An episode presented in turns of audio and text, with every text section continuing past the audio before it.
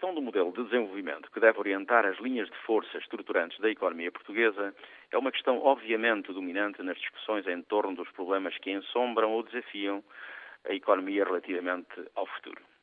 Como afirmámos há um ano, eh, a intervenção, a vida neste mesmo espaço, sabemos hoje cada vez mais, de ciência certa, o que parece estar errado no modelo que tem servido de base à forma como os diferentes atores, Estado, empresas, consumidores, se comportam no quadro económico que lhes serve de referência.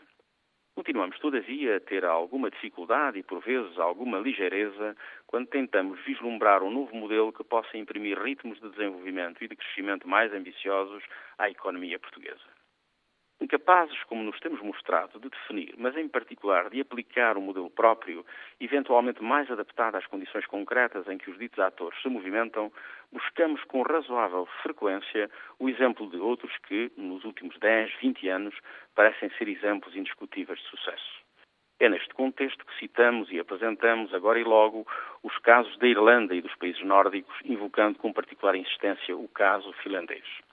É evidente que não cabe neste espaço uma análise aprofundada do modelo a seguir, invocando designadamente os casos citados.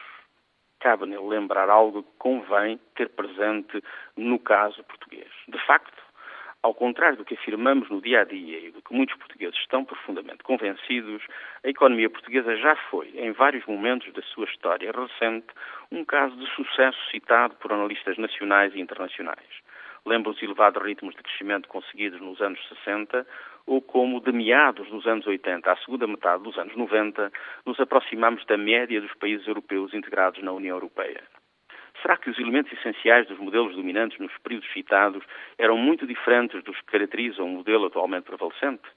Julgo que existem diferenças significativas que não temos condições de abordar no decurso desta crónica.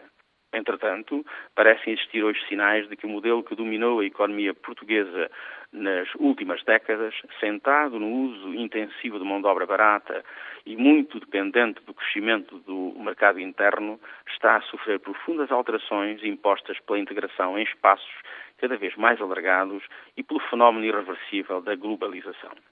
As políticas seguidas pelo Estado e pelas empresas em resposta aos estímulos, por vezes violentos, por vezes quase imperceptíveis, que lhes são transmitidos pelos mercados, têm contribuído, de algum modo, para a mudança. É neste contexto que se discute o que é mais decisivo na construção do modelo, se as políticas seguidas pelo Estado, em particular, se as forças que interagem no mercado global.